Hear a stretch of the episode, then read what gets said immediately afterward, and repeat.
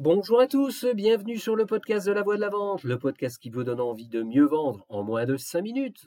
Aujourd'hui, je vous emmène dans mon nouveau terrain de jeu. Vous vous souvenez, dans les épisodes 35 et 36, je vous avais annoncé avoir démarré une formation de coach pour muscler mon expérience par des apports théoriques et je vous avais expliqué en quoi la discipline de coaching ne consiste pas avant de vous expliquer ce en quoi il en retourne. Nous voilà rendus quelques mois plus tard, et après plus d'une centaine d'heures au compteur à coacher des gars comme moi, c'est-à-dire des chefs d'entreprise et des commerciaux, je commence à avoir une bonne idée sur la question. Alors oui, je sais, les mots coach et coaching ont une fâcheuse tendance à donner de l'urticaire à beaucoup de personnes, mais je ne les blâme pas. La récente poussée de coach depuis quelques années, surtout après Covid, pour faire tout et n'importe quoi dans la vie des gens qui jusque-là s'en sortaient très bien tout seuls, rend l'image de notre profession au mieux douteuse et au pire charlatanesque. Dans mon cas, je peux vous dire qu'il n'en est rien, et tous mes clients ont pu mesurer en peu de temps les résultats obtenus. Leur performance a fait des bonds de géants. Meilleure gestion du temps, amélioration de leur leadership, assertivité assumée, clarification de la stratégie, atteinte des objectifs en développement commercial, meilleur recrutement, j'en passe, et des meilleurs. Alors pourquoi ça? J'y vois trois raisons.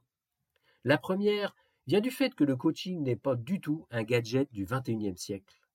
Il s'inspire d'une technique ancestrale qui a largement fait ses preuves depuis moins 400 avant la naissance de Jésus-Christ et qui a été développée par Socrate, le number one de la philosophie. À l'époque, il appelait ça maïotique et dialectique. Ça marchait comment? Eh bien, Socrate partait du principe que chacun de nous sait ce qui est bon pour lui mais il n'en a pas conscience parce que tout un tas de croyances obstruent sa vue. Des croyances du genre j'y arriverai jamais.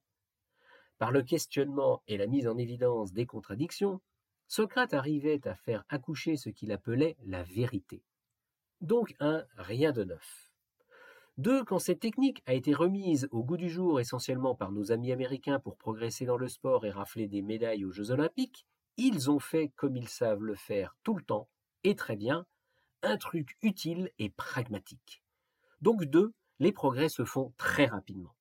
Et trois, à la différence de ce que pense la majorité des gens, le coaching n'est pas de l'apprentissage de vie, ce n'est pas non plus de la psychologie, c'est de la mise en condition pour performer. Quand un Deschamps coach un Mbappé, il ne lui apprend pas à jouer au football, il ne l'interroge pas sur son enfance, il le prépare pour que notre Kylian national donne le meilleur de lui-même sur le terrain avec le maillot des Bleus. Eh bien moi je fais pareil avec les chefs d'entreprise et les commerciaux. Bref, des gars comme moi, ceux qui ressentent la solitude au quotidien dans leur boulot et qui carburent au résultat. Qu'est-ce qui fait que je suis bon là-dedans? 1. Je ne leur vole pas la vedette. J'agis de façon discrète comme une éminence grise. 2. Je sais poser les questions qui font réfléchir et aller plus loin pour mieux performer. Et trois, je réussis à trouver sur quoi ils vont se mettre en action. Parce que le coaching, c'est un process de mise en mouvement ici et maintenant, et c'est rien d'autre. Alors oui, je sais, ce n'est pas avec un podcast de moins de cinq minutes que je vais venir vous chercher, et vous avez le droit de continuer à croire que vous y arriverez tout seul. Mais regardez autour de vous, ceux qui réussissent vraiment, dans n'importe quel domaine, les stars de leur discipline, comment est-ce qu'ils y arrivent? En bossant leur tête, réflexion, leur cœur, émotion, et leur corps, physique. C'est ça le coaching. Ça fait bosser dans ces trois dimensions. Et c'est comme ça qu'ils arrivent à courir l'extra mile, comme disent les Américains, et à toujours se retrouver sur les premières marches du podium.